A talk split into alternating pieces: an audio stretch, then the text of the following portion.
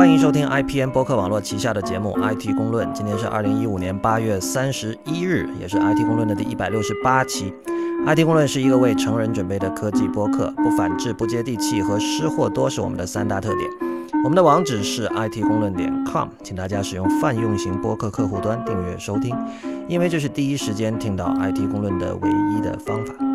关于客户端的推荐，请访问 IPN 点 LI 斜杠 FAQ。如果您喜欢 IT 公论，请考虑成为我们的会员。成为会员不仅可以支持我和 Real 把 IT 公论做成无所畏惧而又有所敬畏的科技媒体，还可以参加我们的线下会员聚会。好了，那我们其实昨天有史以来的第一次这个 IT 公论的线下聚会，已经在这个北京三里屯举行了哈，超多人，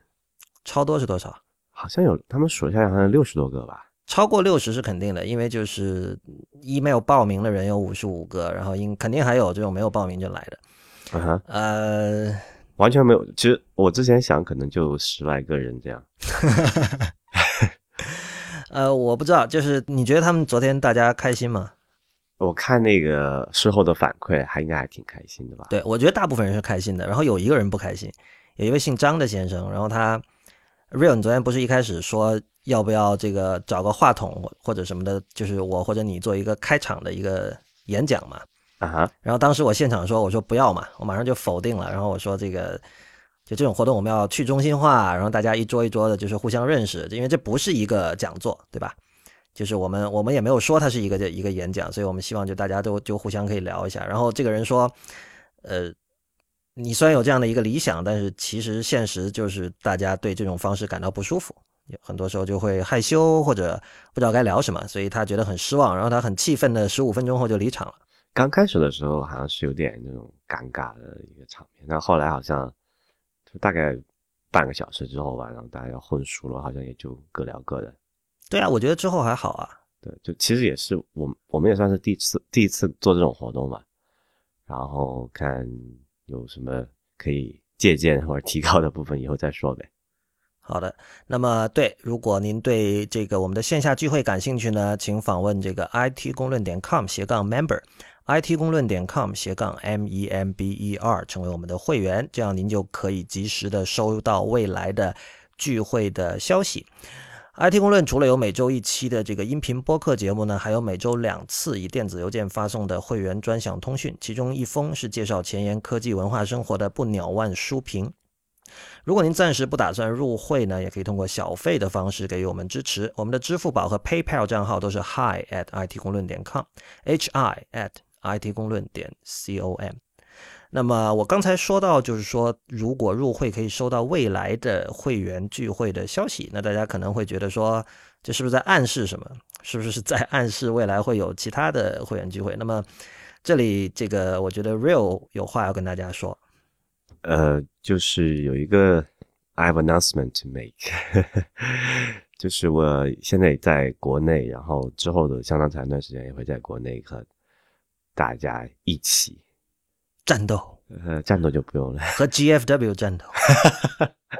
被他干。我昨天的那个在知乎上那篇这个泄愤的文章，果然被封掉了。哦，你我都没有看到。没有没有，我就说那个那个 Pink Floyd 那个乐队，不是有首很有名的歌叫那个，就歌词叫 Another Break in the Wall 嘛。OK，然后我写了一篇叫 Another Break in the Great Firewall，然后 就主主题就是说不应该因为这个由于这个 GFW 的存在。呃，很多这种，比如说境外的工具用起来很费劲、很慢、很不方便，要翻墙，然后你就想，那就算了吧，那我就比如我就用微信好了。对，如就是如果你去这么做，那事实上你就是 Great Firewall 什么的另一块砖。然后昨天就挺多人顶的嘛，然后那个昨晚聚会回去，我就发现这个这个文章就如你所说了，它是建议修改，然后现在其他这其他的时间线上不会出现了。嗯好，那你继续说，回国了。对，然后我现在，我我跟老师现在都在北京哈，因为昨天聚会的原因。但之后的话，我会在深圳常住。对，然后我不知道会不会有其他的活动会在后续安排。呃，我们当然就是聚会，其实的目的也是想跟大家见见面，认识一下，然后对啊，其实也没有什么别的。所以，但是像刚才那位张先生提到的，就可能他更期待一种，就他期待的东西其实 real，就是就有点像这个 live show 了，对吧？呃，live 我们其实还从来没有做过 live show，对吧？live show 可以做的，就像昨天昨天的聚会里，大概有百分之二十的时间，就几乎相当于 live show 了嘛。就是听众会来问很多问题，然后就是在这个怎么说啊，在这个人群所这个站立和坐的这个形态上，也处在一个我们俩坐在一个地方，然后大家这个像一个叫什么？围成一圈，对，围成一圈这样的状态，然后听我们说，这这其实本质上跟 live show 很像了。对，但是就是如果是实打实的，真正要做一个 live show，就得有事前的安排，然后比如涉及说找场地、找赞助商。昨天那个场地其实基本上真的就是这个太平洋咖啡的这个店长的善意，就是给我们用的。我是提前一天跑过去跟他讲，就是这样的一个。所以，所以你要不要说一下那个很奇怪的事情？为什么他们会？呃，对于没有去的人，可能这个信息意义我不知道意义有多大。就是我一开始我什么都没说嘛，我就说我们到了那天，我们就到那个咖啡馆去聚一聚。然后后来有这个朋友提醒说，这样人可能会很多，所以呢，你要不要跟那个咖啡馆打个招呼？我就去跟他们，我就去问了。结果我到那儿之后，我说哦，我们周六有个聚会。然后那个店长说啊，周六我们已经有一个聚会了，是爱奇艺的一个聚会。然后我说怎么这么巧？我就说他们那是什么活动？然后他就说他说没有，他说有一个人粉丝特多。我说叫什么？然后他就把手机拿出来，然后看他的那个微信，然后看了一会儿说叫什么 real。然后我就想，我就想是不是搞错了哈？因为这个你知道北京人会 i 这个字母，北京人是读 i 的嘛，跟爱奇艺的爱其实读音几乎是完全一样的。所以他那当然爱奇艺的这个品牌的这个名字比我们要响亮的多，所以他可能把 IT 公论理解成了爱奇艺。然后有一个叫 Real 的人会来做活动，就事实上是他们已经提前通过不知道什么管道得知了我们要去那儿的一个消息。呃，这个我觉得超神奇，因为我们两个并没有在除了会员以外的，就除了会员通讯以外的地方说这件事情嘛。对，也没有主动跟他们讲过，他们从什么渠道知道的？是的，我后来有问了，我今天我给那个店长发短信看看他，他说是他们市场部的人从哪儿听说的。呃，好吧，关于这个聚会的事情就说到这里。那个，我们今天这个还是先做一下听众反馈。今天听众反馈不会很多哈，因为有一点是上期我们讲了这个笔记本电脑和纸质本同纸质笔记本同时使用的问题。这个我首先做一个 confession，就是我，呃，就当然关于这个问题的反馈非常多了，就是大家都说为什么李如一你会觉得这件事情奇怪？我整天都是这么用的。那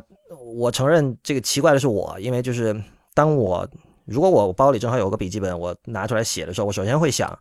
我怎么去 archive 它，然后我以后怎么检索它，对吧？那无论是记什么东西，最终你要能够在未来能够方便的去找回你以前记下的那些信息，呃，我觉得怎么都涉及一个数字化的过程，那也就意味着我写了之后我得拍下来，拍下来之后我得把它以某种形式进行某种整理，然后让它便于搜索。这这个我觉得这个工作量太大了，所以。这是我不愿意用它的原因。然后，那大部分说他会经常这样两个两种笔记本同时使用的人呢，基本上都属于就是就是上次 Real 说的那一点，就是它的这个输入的需求还不能够被现在的任何 computing device 去满足，也就是它不够 HiFi。像 Real 说的，就比如说写公式的、画图的，还有当然包括速度的问题，就是比如最简单的说，大部分人是。虽然世界上有这个单手键盘这样东西啊，以前内核恐慌也讲过，那大部分人是没有这种技能的，那就意味着他首先他要用键盘输入就得用两只手，对，而且你没有办法很方便的画图。对我我自己是这样的，就是当我在输入一个东西的时候，我会经常想我未来怎么怎么 retrieve 这些这些信息，怎么找回这些信息。所以当我发现就是笔记本在找回这件事情上会你要。再做一些额外的工作，我就觉得，哎，算了，那还是就一步到位吧。对我来，对我来说，往这个一个电脑里面打字是一个更一步到位的做法。对，那当然，这也这也跟我本身的这个字很难看和这个手绘功底为零这两件事情也是有关系的。呃，谢谢大家关于这个问题的反馈。然后还有一条是今天早上在 Twitter 上收到的，其实是我很早之前在 IT 公论的 Twitter 账号说的一句话，就有人又质疑我们有没有用过 Android 手机嘛？呃，其实这个事情本来并不值得回应，但是出于把事实陈述出来的这个目的，我还是跟他讲了，就是说我具体用过哪几款 Android 设备，那包括第一代的小米，然后有 HTC 的，有这个 Nexus 7的第一代，然后我现在有一台那个三星的 Galaxy Note 4，大概是这样。呃，就我我用过的 Android 设备可能比 Real 要稍微多一点。然后这位朋友说，他说偶见此推。恕我直言，三星根本不足以代表 Android 的实际使用体验，小米就不提了。Nexus 7配置已经落伍，做工确实糟糕。但目前原生的 Android 标准体验依然是以手机平台为主，所以两位主播严格来说依然属于没有认真用过原生 Android 的用户。Android 细节问题依然不少，但已经不是两位主播所认为的那些，比如说长得丑、卡顿或者碎片化等等。Android 的结构和更新机制也早已不是两位主播认为的那样。两位若想批评这个生态圈，个人认为还是弄台 Nexus 6认真玩上一个月再说吧。我我觉得这个人的观点，我想起一个说法，嗯，叫做 Android 原教义主义者。对我我觉得就最基本的哈，Nexus Six 这个手机它的市场占有率有多少啊？不，你不用考虑某一款，你是说原就是呃没有被改过的原生安卓的市场的占有率有多少？对，我觉得是 single digit percent。对，然后你要再算这个 Nexus Six 可能就更少。我觉得这个倒不是问题啊，就是你你如果我真的觉得最所谓所谓打引号的最纯粹的 Android 体验才是纯纯粹的 Android 体验也可以，但是如果你说没有用过 Nexus Six，就不算用过今天的呃旗舰的顶尖的体验最好的 Android，那。等于说世界上可能只有百分之零点几的人体验过真正的 Android。那么，我觉得就是说你你知道吧，他这个 argument 是不成立的嘛？如果说世界上百分之九十九点五的人用的 Android 都不是被被这位听众所认可的真正的 Android 体验的话，那我们就可以说大部分人用的 Android 体验就是不行啊，对吧？不，我我我们就不说大部分人用的是不是安卓，我们就大部分用的那个我们叫做基于安卓构建的系统，各种什么叉叉 UI，对吧？对，就就。不好嘛？哎，三星那叫什么？他们有名字吗？我不记得。三星以前想那个 Tizen 是你说的是 Tizen 吗？不，Tizen 是另外一种系统，但是它它就三星基于安卓底层改这层皮，它有名字嘛？比如小米那个叫米 UI 嘛，然后锤子那个叫 Smartisan OS 嘛，对吧？然后魅族好像没有，魅族叫什么 Flyme 对吧？对。三星叫什么？三星好像没有。OK，啊，我 Anyway 就是如果这些都不算的话，那。那其实也无所谓了吧？对啊，我就觉得就是你可以很欣赏这个纯粹的原生的体验，但是如果大部分人用的都是不纯粹的原生体验，那当我们判断我们把 Android 作为一个整体来判断的时候，就肯定不可能以只有百分之零点五的人用的那些东西作为一个整体来判断，或者就是说，呃，什么？呃，碎片化成那样了，就没有什么整体可以判断的了。对，其实很简单，就是我们现在在讲的事情是，就是我我们会希望让这个普通人，就是非 geek 人群能够了解科技的事情。那你想一下，如果我们对于科，我们对于 Android 的所有的评论都是基于 Nexus Six 在做的，然后有一个，比如说普通人听了这个节目之后说，哇，原来现在 Android 还不错哈，我们就假设 Nexus Six 的这个用户体验是很好的，然后他去买，但是。比如在中国，很可能他买不到嘛，对，不是那么方便的，买了也用不了嘛。那么他可能就买一个，哎，他说，哎，三星不错，高端。比如说这个人不不差钱，他只是想买最好的，那他可能买了一个三星，他会发现为什么跟你们说的差别这么大？我觉得到了那个时候，我才会觉得，就真正会觉得羞愧。我觉得我们做了不应该做的事情，挂了羊头卖了狗肉，对。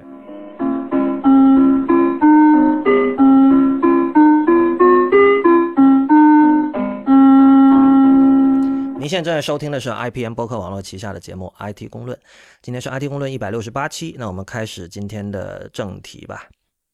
呃，首先 Real 有个事情想问一下你，就是在那个，因为我们最近开了关于美国大选的这个新的播客嘛，叫选美。呃，在选美的上周的第二期里呢，呃，他们提到了那个希拉里的那个邮件门的事件，然后。他们就提到说，这个私人邮箱的保密性和安全性肯定是低于政府的公务邮箱的。你觉得这个陈述是对的吗？呃，我大体上应该是成立的吧，因为至少你你自己，比如说哈，你自己在家里搭邮件服务器，你会考虑它的各种安全问题嘛？或者你只哪怕你想考虑你你的这个能力，就你的 resource 这个资源能够覆盖得到所有的方方面面嘛？啊，所以你把私人邮箱是理解为自己搭的，而不是说，比如我申请一个 Gmail，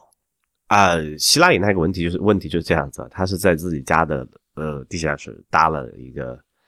呃邮件服务器，嗯，是对这个固然，但是比如说，假如说希拉里可以去申请一个 Gmail 的话，然后他去申请一个 Gmail 和他使用这种政府的 IT 部门给他专门做的这个邮箱，这两个的安全性的这个高低呢？那你就看你有多信任 Google 的这个安全部门了。嗯，对，因为这个就让我想起以前那个 Google Apps 的事情嘛，就是再往早退个六七年的时候，那时候 Google Apps 可能刚开始做嘛，嗯，然后你要说服这个中小企业的 IT 部门说你要用 Google Apps，而不是你自己搭一套东西，那他们肯定会以说商业机密会泄露这种，对吧？啊为由说拒绝。但是后来慢慢的就是大家开始意识到了，就是无论在安全性还是这种就是各种就是企业的那种需求上来说，你交给这个 Google 去管，很可能是更安全的一件事情。就我觉得不管是做任何事情嘛，交给专业人专业人士，这个是真正的专业人士，不是打引号的专业人士去做好，一定是更好的一个结果。因为呃，对于绝大部分的中小企业或者个人来讲，你没有那个能力去维护或者是去保护你的一个服务器的安全嘛，那你交给那些大平台去做会好一些。但希拉里那个案那个例子比较特殊啊，因为它那种涉及国家机密的东西，是应该有一个比专业专业商业公司更比商业公司更强的一个保护机制，去去去完成它的这个安防的一个任务。所以普通人和就普通人不用考虑那那种那那种场合，你还是老老实实的用 Gmail 比较好。就是说你，你指的是他不呃，希拉里的问题已经不只是由这个可以通过专业的商业力量去解决，而是应该由专业的公权力去解决。没错，就就是那个什么情报部门嘛。对，乱手问你一个问题啊，嗯，呃，你记得你在 Apple Four 上写的第一篇文章是讲什么的吗？哇，我记得我很早就讲过 ubiquitous computing，但那个不是不是第一篇。就起码在我们现在的 AppleForce.com 面上，呃，我能找到你的写的第一篇的标题叫做 Airport Extreme 小记。哦，真的啊？嗯哼，是写是发表时间是二零零七年的最后一天，好无聊啊！我会写这种文章。距今现在已经多少七八年了吧？嗯，就我觉得非常巧哈，因为你看你在 Apple 上写发的第一篇文章是讲一个 WiFi 路由器，嗯，然后我们做 IT 公论的第一期不第二期节目吧，就我和你的第一期。对我我们两个这做录的第一，因为 IT 公论第一期我没有参加嘛，然后第二期节目的时候我们也在讲一个智能路由器，就我们怎么老是跟这个东西 干上？也可以理解啊，就是因为这这属于这个呃精神食粮的源泉吧，就是 你平时需要的大部分东西都是通过这个看起来很不起眼的盒子送输送过来的。对啊、然后其实我们做那期节目也有快差不多两年了吧？对，然后后来也陆陆续续的看到了国内厂商都在加入这个路由器这个东西的一个呃争夺战吧。现在你看嗯有、最开始我们讲那个，后来出了什么极路由，对吧？对，后来出了什么小米也有，然后什么三六零也在搞，腾讯也在搞，百度也在搞，还有什么迅雷好像都有了。呃，其实你看国外厂商反而是没有什么特别大的动静的。似乎是没有的。啊、然后这这个事情在上周被改变了。Google 出了一款，Google 和那个深圳的那家叫 TP Link，就是大家都，呃，绝大部分人家里应该都是用的他家路由器吧？但是绝大部分人未必知道这是一家深圳的公司，我以以前一直以为这是外国厂牌。啊，OK，哎，为什么你会这么想？呃，这很愚蠢啦。但是你看到一个纯英文的名字，我觉得默认你会觉得是外国厂牌。当然我知道，就是什么松本电工什么还是哪个某一个，就是墙上插座经常看到的那个，就是看起来像是日本名字，但其实也是国产品牌。但是反正我那你看到达芬奇家居，你会怎么想？答这个不一样啊，这是这是地缘政治权力关系的问题啊，就是说，呃，一个中国品牌使用一个叫什么被翻译成汉字的一个外国名字，就会有山寨感嘛。但是如果你叫什么 D-Link 是国产的吗？呃，台湾的，台湾的啊？哎，台湾还是美国？我想想，应该是台湾的吧你看嘛，就是你都会觉得是有可能是美国，所以就是很正常。？OK，哎不，Anyway，说回那件事情啊，就是 Google 和这个 TP Link 合作搞了一款，呃，WiFi 路由器，他们叫做 OnHub。然后这块路由器售价是两百美金，两那挺贵的呀。呃，其实按配置来讲，它这个的价钱还还正常嘛，市场价格。就是路由器这块这个东西，它其实是高度模块化的一个硬件，对吧？它其实没有太多只有它能做别人做不了的东西，对吧？呃，你说只有它能做，是指这个门槛吗？对啊，就是这这准入门槛，就是你啊，这个事情解释起来还比较复杂，就跟做手机有种相似度在里面。就是比如手机厂商现在很多这个，它并不生产具体的芯片，对吧？它是 outsource 买别人的，比如说买什么高通，对吧？对对，买什么那个叫什么 MTK，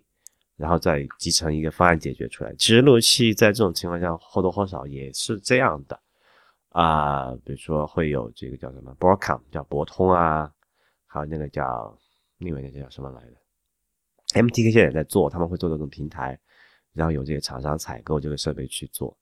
TP-Link 的话，应该是他们有一些厂商是有自己有能力，就有些品牌它是有自己能力做这些芯片的开发或者二次开发的。TP-Link 它现在体量很大嘛，它应该是可以自己做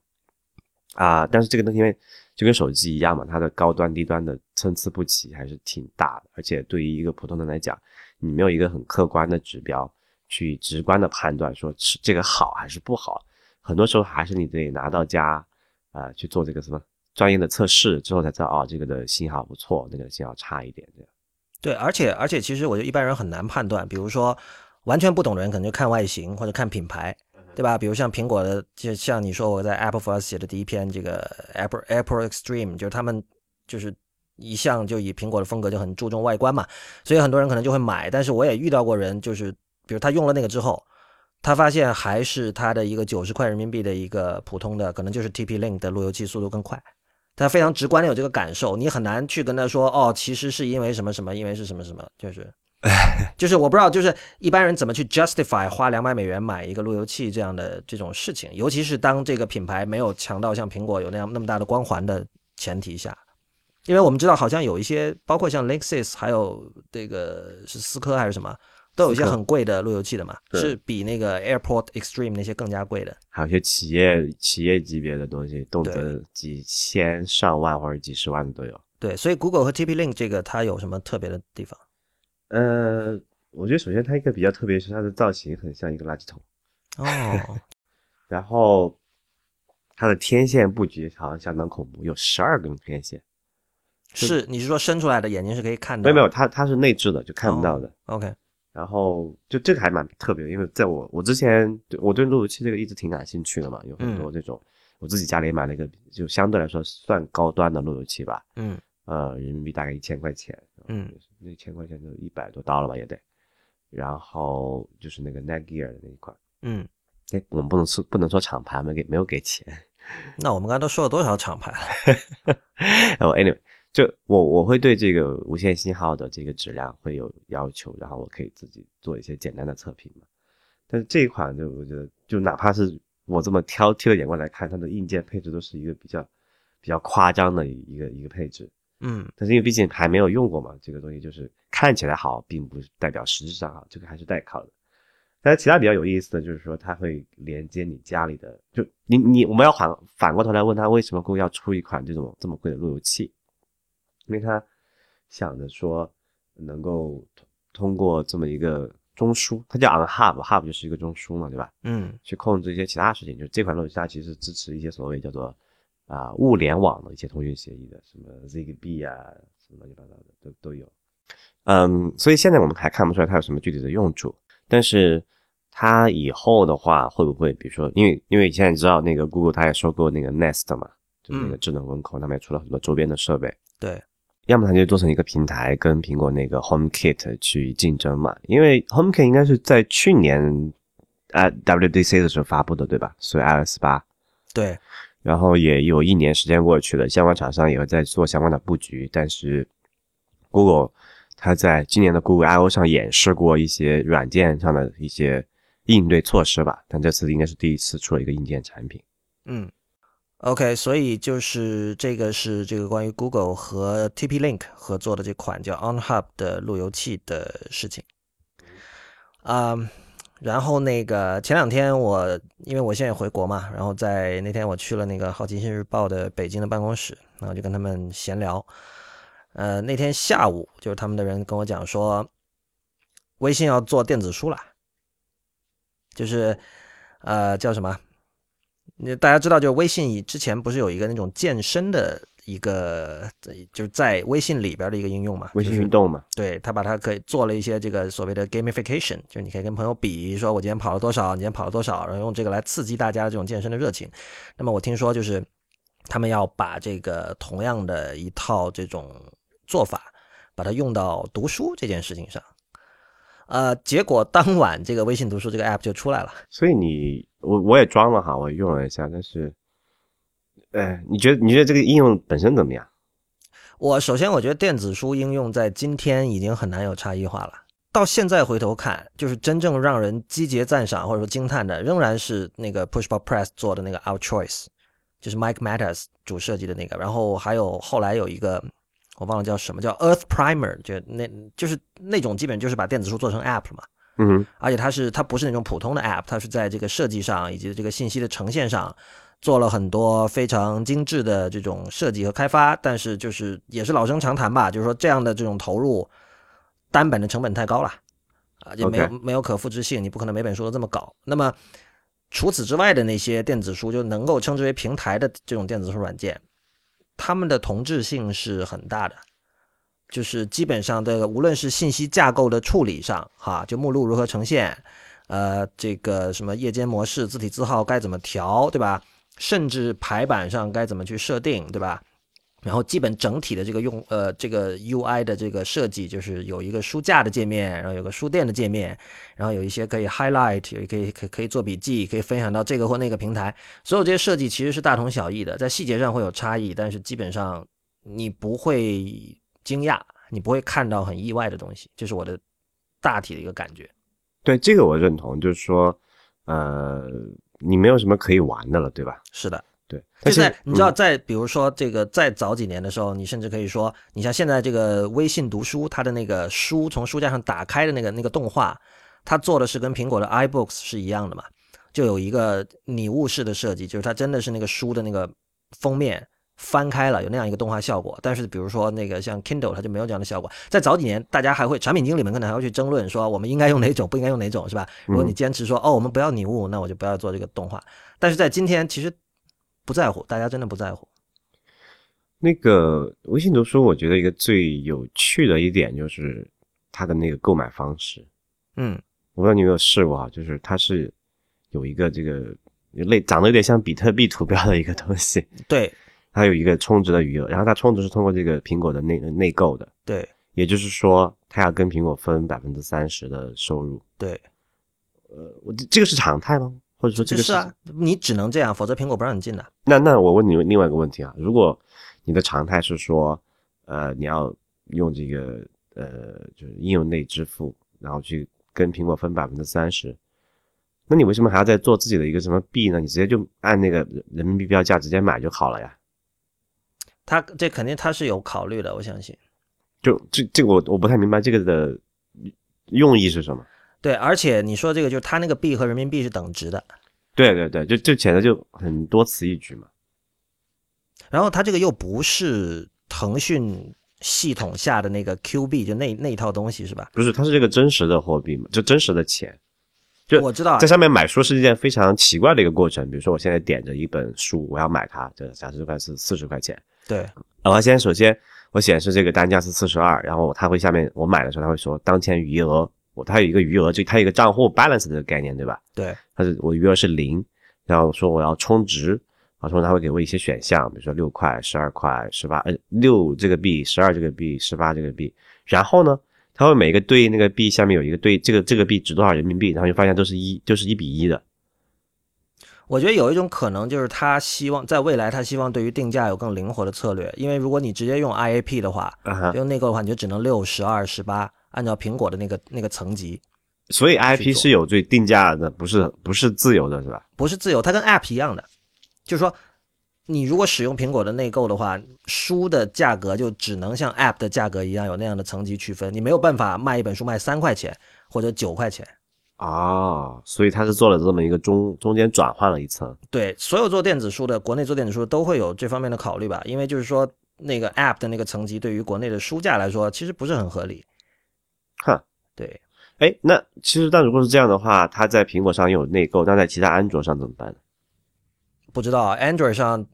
其实对于用户来说，如果他统一用那个就是你说的那个奇怪的图标的，就用代币的话，应该是比较好的嘛。就你在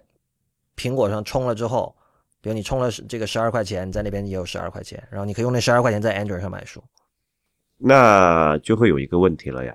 比如说我在假设我是一个同时用安卓设备和苹果设备的人，嗯，我可以在安卓设备上买了一本书，然后同步过来吗？应该是可以，至少现在这个大家都是这么做的，就不是说你要哇你在 Android，除非就是很个别的情况，就是出版社某本书我只授权了 Android 版的版权给你，不会这样授权吧？呃，有过这样的事情，但是现在应该不多了。因为他是用那个微信账号来绑定这个这个你个人这个书的账号的嘛，嗯，那就会出现，比如说我为了啊、好像也不会啊，应该是统一定价的，就在安卓上对它卖的便，它会就价格是一样，但是因为安卓上不收百分之三十嘛，对，就那就是腾腾讯少赚一点嘛，在 iOS 这个平台上。啊，真的有人这么干，我也是蛮惊奇的。这个事儿，我觉得在今天，因为首先，我觉得对腾讯来说，它并不指望这这个这个 app 能够给它带来多大的收入，然后它也就是它愿意怎么说啊？他愿意承担这样的这种损失吧，这百分之三十的损失。但如果说，比如说创业公司的话，可能就会在想，呃，但另一方面，比如像亚马逊，虽然也是大公司啊，它到今天它都不愿意承担这百分之三十，所以你知道今天你是不可以在 iOS 上的 Kindle app 里面直接买书的，因为亚马逊它的那个利润薄嘛，对吧？是没错他，没有办法接受这件事情。对哎，其实我还有一个问题啊，就说为什么这个是叫做微信读书？因为它很强调社交啊。这个其实我们当时就是很早之前我们都讨论过这种问题，就是阅读怎么把它社交化。这种讨论至少从五年前就开始了。那么以前的讨论就是基本上大家想的都是一样的，就是说呃划线就对吧，highlight，然后把我们的这个笔记分享出去，嗯哼，然后有一条，比如我们有一个 web 的界面，然后每个人有自己的一个 profile，然后上面有个自己一个 timeline，这个 timeline 全都是我在书上做的各种 highlight 以及我的笔记，然后大家可以看看，哎，real 你看了什么书，然后你在上面画了什么笔记，然后我可能还可以去你的笔记旁边说说我的看法，就有点像现在的 Medium 那样嘛，在一个段落旁边有一个小加号，就诸如此类的想象，大家都想过，但是就没有人做起来过嘛。但我觉得其实现在微信的话，那当然微信做社交肯定是一把好手嘛，所以它其实倒是从另外的角度来有在思考这个问题。比如说，我今天早上打开微信读书的时候，嗯，那首先你看它的叫法哈，就是它有一个它下面四个 tab 嘛，嗯从左到右分别是发现、书架、想法和我。呃，我呃完全可以理解，就没什么可说的。书架也很正常，但是它没有书店这一块儿，你知道吧？就是一般来说是有书架和书店这样的一个两元的关系。然后它这里是它那个书店其实是发现，然后发现的图标是一个指南针，就类似 Safari 那样的图标。嗯，然后像我今天早上打开发现，我第一眼看到的不是一个大的书架，就是上面有你知道吧？有什么有个大 banner 是最近推荐的书，然后下面可能是这个图书的类别或者是什么新书推荐之类的。对，它第一眼呈现给你的是我的朋友在读什么书，所以哎比如说我看到周元在读什么书，我看到了谁，还有谁啊？对，吴达在读什么书，还有谁谁谁，嗯哼，就 Harrock 在读什么书，就所以就是他等于把这个社交性做得更加，至少在他看来是更这是一种更加透彻的阅读的社交化吧，所以你觉得阅读社交化这件事情本身是一个是靠谱的，是靠谱的吗？是靠谱，因为阅读本来就是社交化的。为什么以前有读书会，线下读书会？我知道现在上海还是有很多的，还是有很多很人很热衷于参加这种东西，因为呃，在今天你读了书之后，你是想跟大家交流的。那么包括这个在任何的这个线上的社区论坛，包括像知乎这样的地方，很多时候大家的话题也可能是。围绕一本书展开，或者是它的这个缘起，是因为我读了一本书嘛？这些广义上来说，都是阅读的社交性的一种体现了。我们的会员通讯里面有一封，就每周两期嘛，有一封也是因为某一本书的缘起嘛。对我管它叫书评，就是虽然不是导过性的书评，但是确实每期都会跟一本书是有关的。嗯，所以所以肯定是有社交性的需求的。然后包括我自己，就因为虽然我看中文书看的很少现在，嗯但是我看到我的朋友们在看谁，你看这个谁谁谁在看一本苏童的小说，嗯，那有时候是很有趣的。我说哇，这个人还看苏童啊，就我觉得这个人本来我觉得他是，就我不觉得他是一个会看纯文学的人，是吧？嗯，然后像这个周元在读这个什么，对这我对我来说这是隐私啊，就我我我不准备把他正在读什么书这件事情读出来。如果别人在公开场合说李如发现李如一最近在读什么书，然后他在公开场合说了，我会很不开心。就像我在外边，就以前比如我带一本纸书出去，我嗯放在咖啡馆的时候，一般会把它的封底朝上放在桌面桌面上。风啊，就别人看不见你在读什么。嗯，对，因为我自己如果看到别人在读什么书，我一定会 judge 这个人的。那那这件事情不就很矛盾吗？就是你一方面会啊、不想别人知道你在读什么，但是刚才我又问你，你说读书的社交是一个确实存在的需求，这件事情不矛盾吗？呃，这是我怪鸡的地方，这我承认。我我我知道，不不不，你不是唯一，我你不是唯一一个这样的，我认识这样的人，就很多人我认识的人都有这个问奇怪的问题，他不希望别人知道他在读什么或者他在看什么东西，就他觉得阅阅读是一个很私人的事情。呃，应该这么说，我觉得私人有私人的社交方法，这就像我们说这个呃经典意义上的社交，也有很多人不喜欢社交，对吧？但他不喜欢社交，不等于他不喜欢跟人接触，但只是他想选择一种可能不为大众所认可的一种方式跟人接受、跟人接触，对吧？那刚才那种情况就会有一个问题啊，比如说你会用这个应用书读一本书，然后他对，首先有个问题就是你读一本书，别人会知道，别人会知道这个事情是你你可以控制的吗？呃对，昨天其实聚会上有人问，就是他说他很很想看我的那个虾米的那个 profile，他想看我在听什么歌，我就说反正我因为我很久没有用过虾米，但是我以前这种 privacy 上的这种呃设定我都会设到最严，就我一定会拼命的找找到那个不让别人看我在听什么歌那个选项，对，然后我把它启动。对吧？所以所以就有这么一个问题，呃没有，对我来说是这样的，我很乐于跟别人分享我看到的东西，但我得以我的方式，而不能以某你得选择过，是呃，就是不能以某一个 app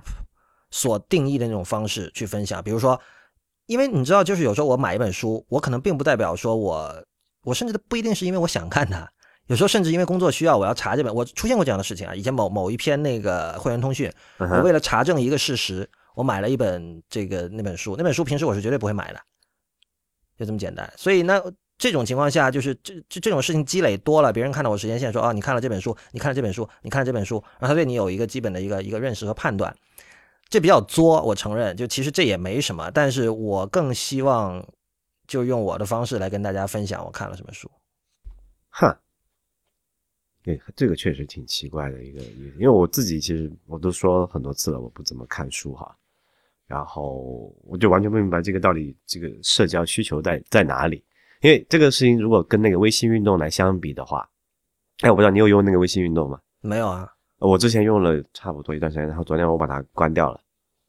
就我觉得这是一个很激烈的功能，就好像运动来说对我是一件个人的事情。那为什么我一定要去跟我微信上的好友进行一个排名 PK，有什么用呢？那你觉得像那个 Game Center 还有那种其他第三方做的游戏分数比较的那些功能，你觉得有意义吗？基本不看。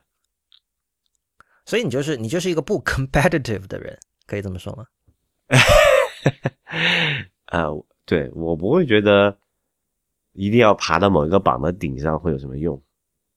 我是觉得，就是当这种比分数这种事情成本变得很低的时候，很多人是很愿意做的。比如说你，他并不是说让你哦，我看一个人今天跑了十公里，哇，好累，我不想比了。但如果你是比如愤怒的小鸟，我打出了这个什么什么三星什么的，那这个不需要花很多时间啊，对吧？可能我随便玩一玩，也不不是说很累或者让你很费脑子的事情。不，但是你得到什么了呢？这我觉得就这就是人性的弱点啊，就人就你你你被那个你被他那个利用了你的那个心理的漏洞，对啊对啊，很多现在很多互联网服务其实都是这样，都是利用人性的弱点。所以我是一个无漏洞的人。OK，无法被他利用。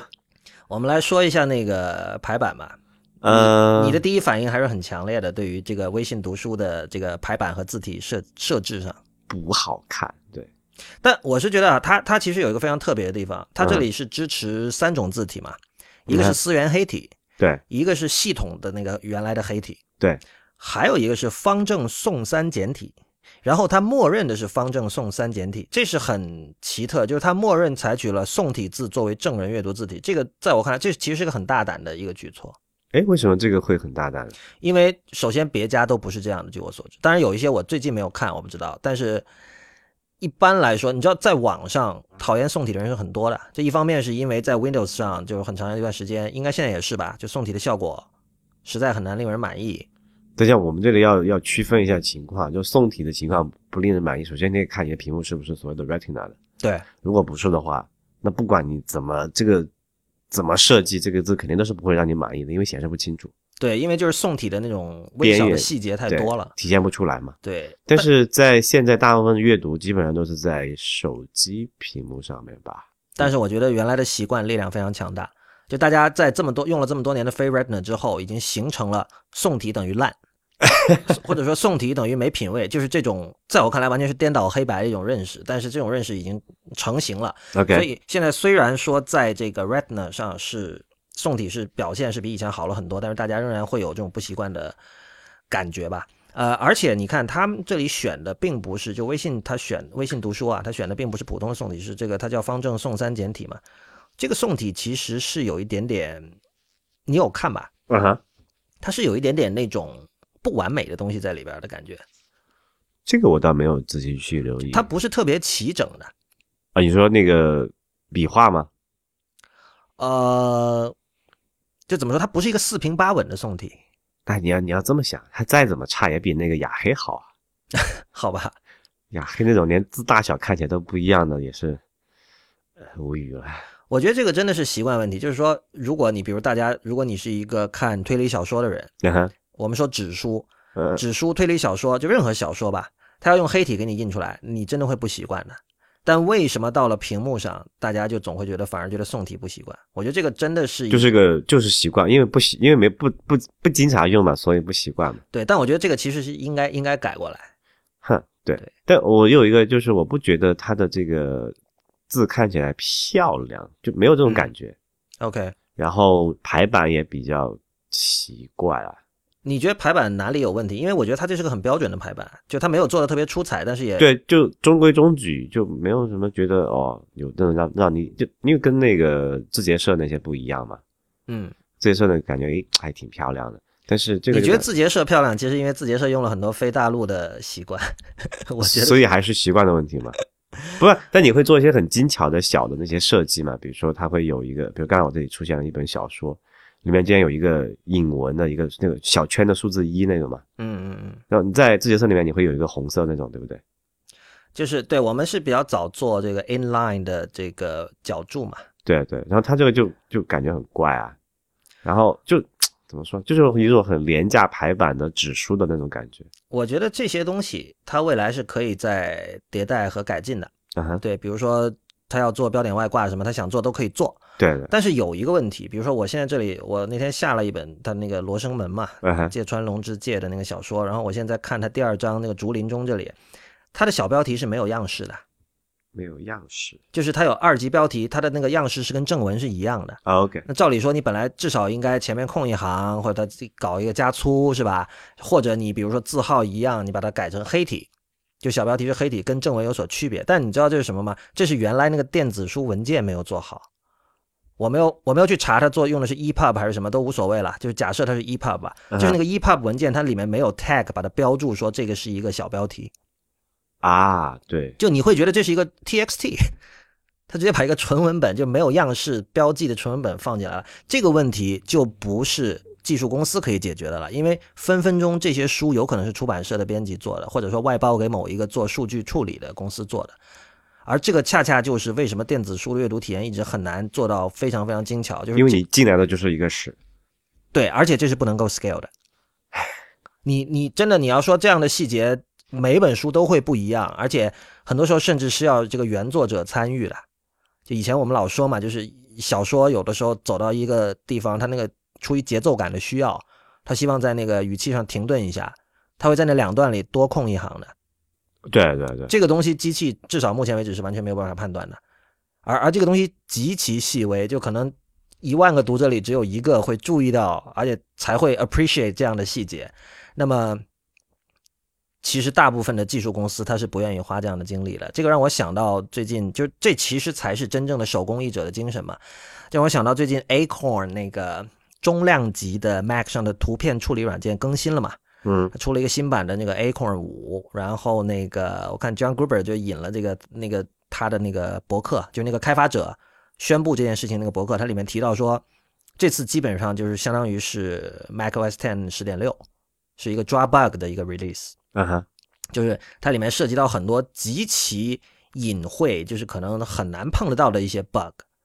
就比如说你在用某一个特定版本的操作系统，配合上某一个很少有人用的一个快捷键的时候，这个 app 会 crash，就诸如此类的。他们花了很多很多时间把这个修了，然后他就讲说，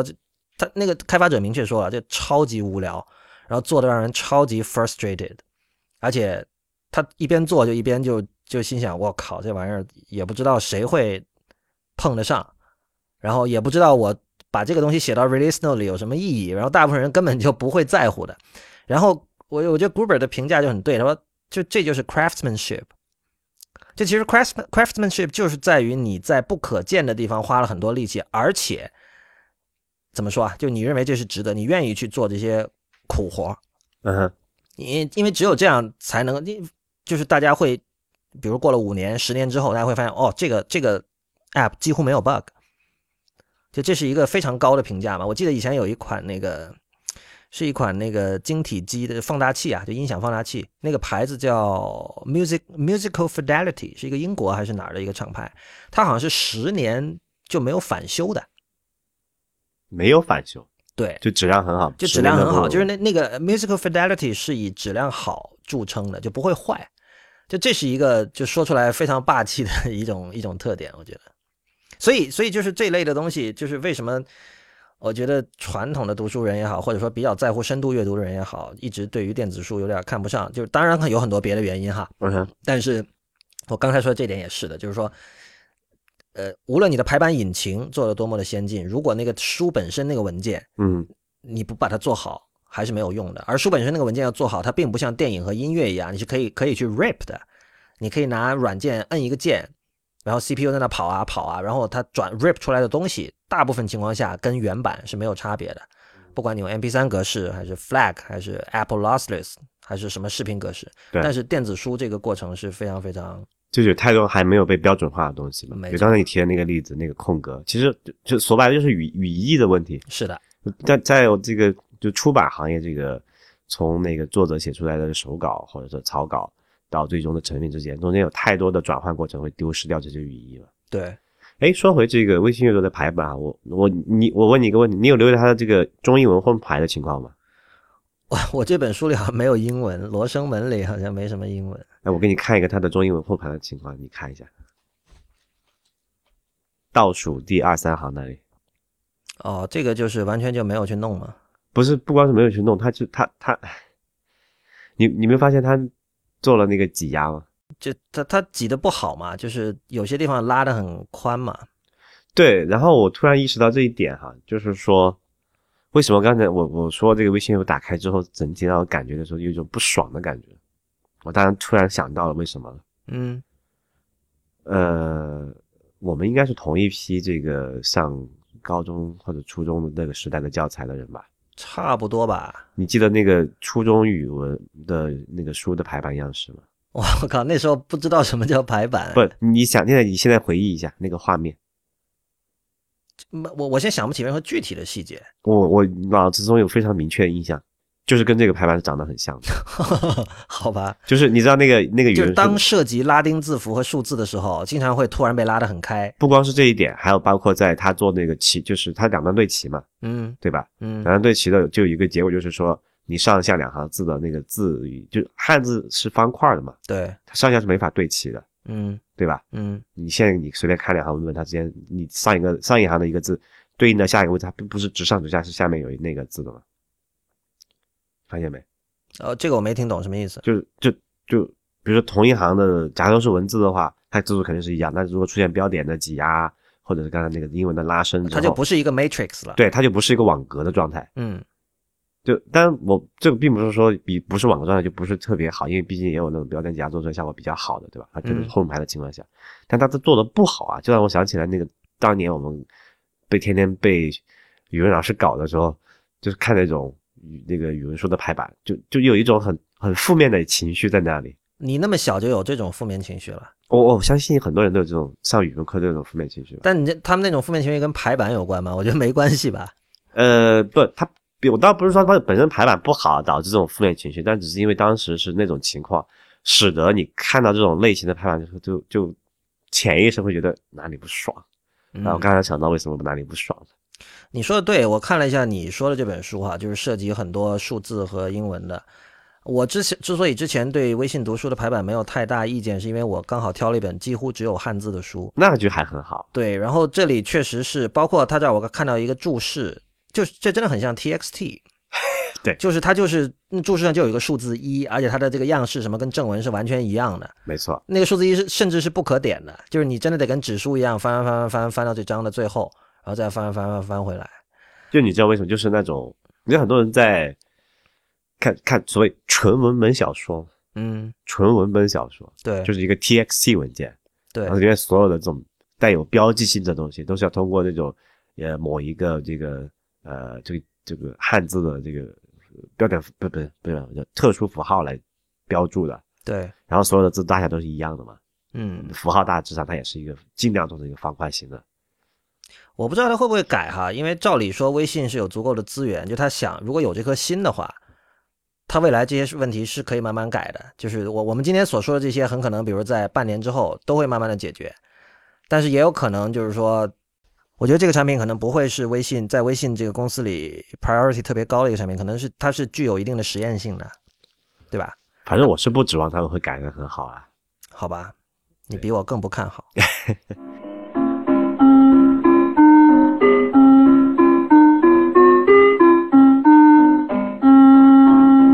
您现在收听的是 IPM 博客网络旗下的 IT 公论。那么，这个我相信大家现在已经开始期待这个即将在九月九号呃举行的苹果的发布会了。那么，关于这个发布会有一些没什么悬念的事情，就是比如说新的 iPhone 对吧？iPhone 六 S 暂且称之为，或者说六加 S 或者怎么样？对，这是一个很很有意思的问题。六 S 应该是没有太大悬念了。嗯，六 Plus 叫什么？就是下一个版本叫什么？六 S Plus 好了，你是这么想的对吧？因为我觉得之前这种关于名字的猜测，往往最后苹果给出的答案也未必就真的多优雅。对对，所以就无所谓。嗯哼，我自己关心的几个点是，可能主要两个点，一个是那个大家知道这次的他那个的 teaser 口号，就是他那个现在放出来海报上下面不有句话嘛？那句话写的是这个 Hey Siri。哎，难道是不是谁的手机的又会被唤醒了？Give us a hint，就是给我们一个暗示。然后最近我知道大家也都在网上开始调戏各种这种智能助理嘛，不管是这个 Siri 也好，还有还有什么小兵，微软小兵，对，就去问他这句话。那我觉得这个。他给予这个公众的信号是很明确的，就是说这次的发布会里面一个很重要的重头戏就是，呃，我们暂且称之为云端智能助理吧，就是 Siri 在会占有很大的戏份。那当然这件事情在今年的 WWDC，苹果已经给予了暗示哈，就是 iOS 九的这个其中一个很重要的一个功能叫叫什么 Proactive Assistant 还是什么？就叫 Proactive，就叫 Proactive Assistant。然后它的那个就是 Siri 的整体。整体和这个系统的整合以及它的功能都变得比以前强大了很多，而这个事情并不只是苹果一家在这么干，因为我们知道，可能有的人知道那个微软的 Cortana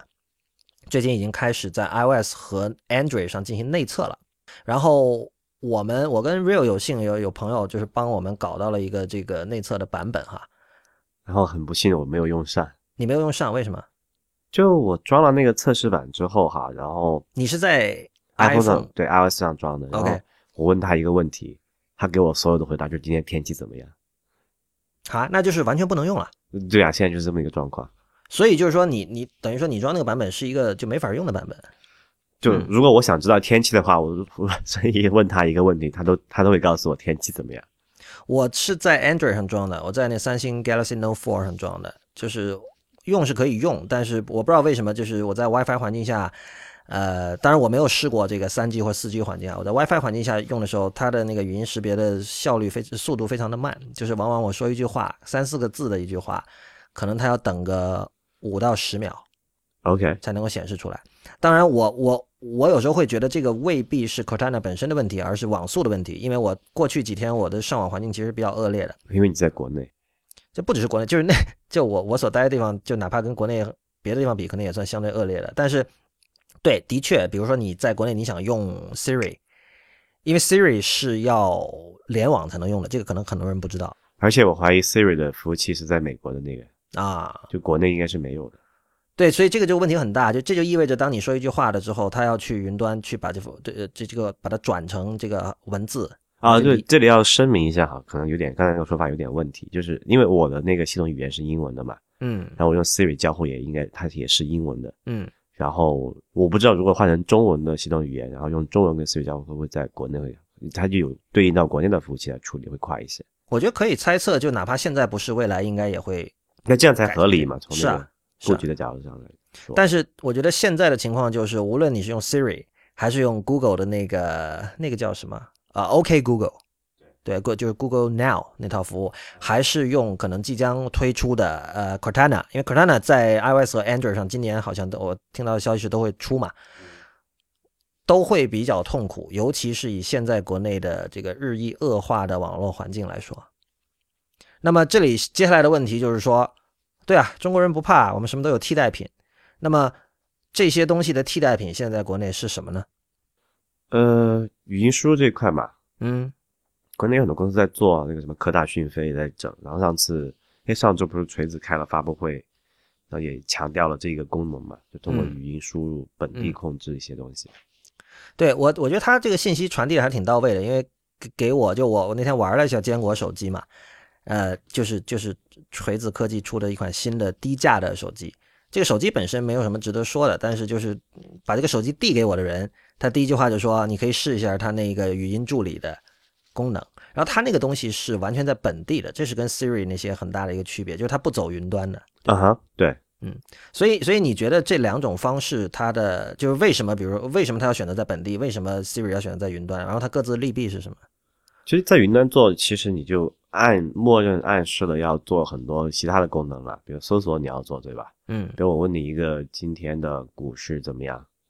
你可嗯。能要去找一下，或者某某具体某一只股票的表现怎么样，或者某一个人新闻发生什么事儿，比如说我问，呃，天津发生什么事儿，对吧？嗯。举个例子啊，这个我觉得其实其实对这些小厂商还是蛮难的一个事情，他要么只能选择跟第三方合作，因为你自己去开发这么一套语音服务是不现实的嘛，对，因为很可能你倾全公司的这个物力成本去做，也不见得做到哪里去好到哪里去，嗯。而且这东西对你来说是没有什么特别的价值的。是，对，所以我我不觉得，呃，云端这个事情是可以很多人玩得下去的，或者说换一种换一种模式了，就是由某一家公司来提供这个一个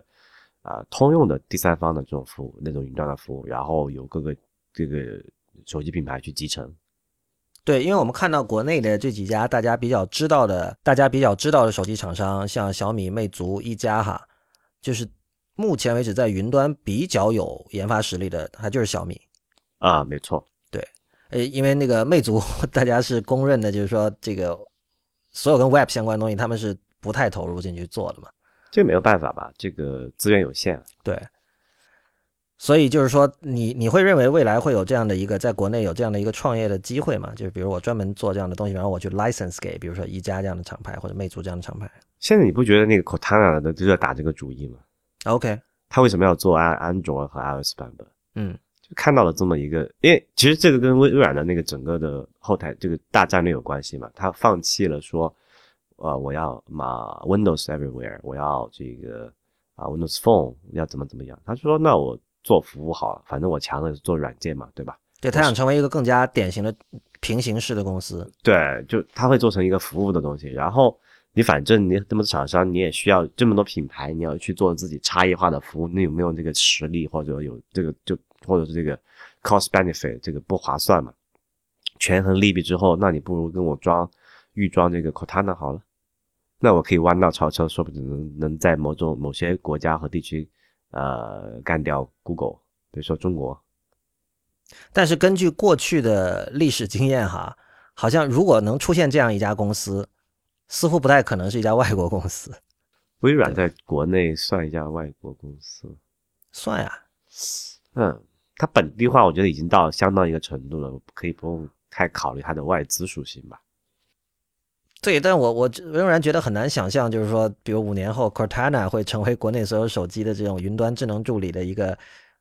方案提供商。就是那不然不然，你觉得哪家会更有可能？对，这是我想问的，就是说，我觉得很可能还是一家中国的公司，一家比如说现在正在创业，比如刚刚注册的公司，说有一个创业公司来做这个，对，这个跟早年早年做这个搜索引擎是一样的嘛？嗯，早年搜索引擎就是说，比如说啊，我想想那个时候是有什么新浪，还有什么什么网站，举个例子吧，新浪那个时候还在，反正。啊，他自己可能做搜索不是特别好，他说：“那我买一个这个啊外包服务了，啊来做。”就 Google 当当年也是做这种事情嘛，他就跟别的网站提供那个搜索 Power by 什么什么，对吧？嗯，才有那个 Power by 这个说法来。然后呃，后来他发现，哎，我越做这个搜索才是一个主要价值的这个流量的入口嘛，而不是一个门户网站，对吧？嗯嗯。他后来就这样成立了一个独立的品牌去做这件事儿。那语音语音的这个叫什么？语音识别会不会会重演那么一个故事，或者在某种程度上是有相似的这个这个客观背景的？我其实真正想问你的就是说，作为一个创业公司哈，嗯哼，这里有机会吗？还是说这个这个门槛非常高，或者需要？就是这这是一个创业公司可以？对这绝对是一个机会了，门槛当然是很高。当然搜索做搜索门槛也是很高的嘛，但你要能做成，然后真的把这个像出现一个谷歌就嗯这么说吧，就是。呃，这个新的创业公司，至于语音的搜索的这个语音输入、语音识别，就是智能的一些处理的能力，相当于谷歌当年至于其他搜索引擎的这么一种这种状态的话，那太有可能成为一家呃爆款的一个产品或者投资的一个机会啊。对，然后我们都肯定大家都很熟悉了，就谷歌当时是在方法论上采取了一个跟别家截然不同的做法嘛，就是说就叫 Page Rank 嘛。在这个时候，李老师可能会跑出来说：“哎，这是我发明的。”啊，好吧，那个，那比如说现在哈，就是像这种云端智能助理，其实大体是两块儿，一块儿就是这个把语音转成文字，和和把对把语音转成文字的这样的一种能力。那这种我们知道，像国内像科大讯飞是非常有名的了，就有很多这个包括我呃腾讯的一些产品，像微信什么的，都会使用科大讯飞的这一块的这个技术。而且我自己以及所有用过这个功能人都会说，它的识别率非常非常的高。非常非常的准确，但是另一块就是当你识别了之后，就是云端的那一块，云端的所谓智慧，所谓的智能，就是它可以去帮你处理很多东西，可以帮你去抓很多东西，可以帮你去找很多东西。那么后面这一块它的难度主要在哪里？这其实我也不是太懂，但是在我理解，其实跟那个什么机器学习相关的东西就比较多了。OK，所以从这个角度来看，还是比较看好百度在这个东西上的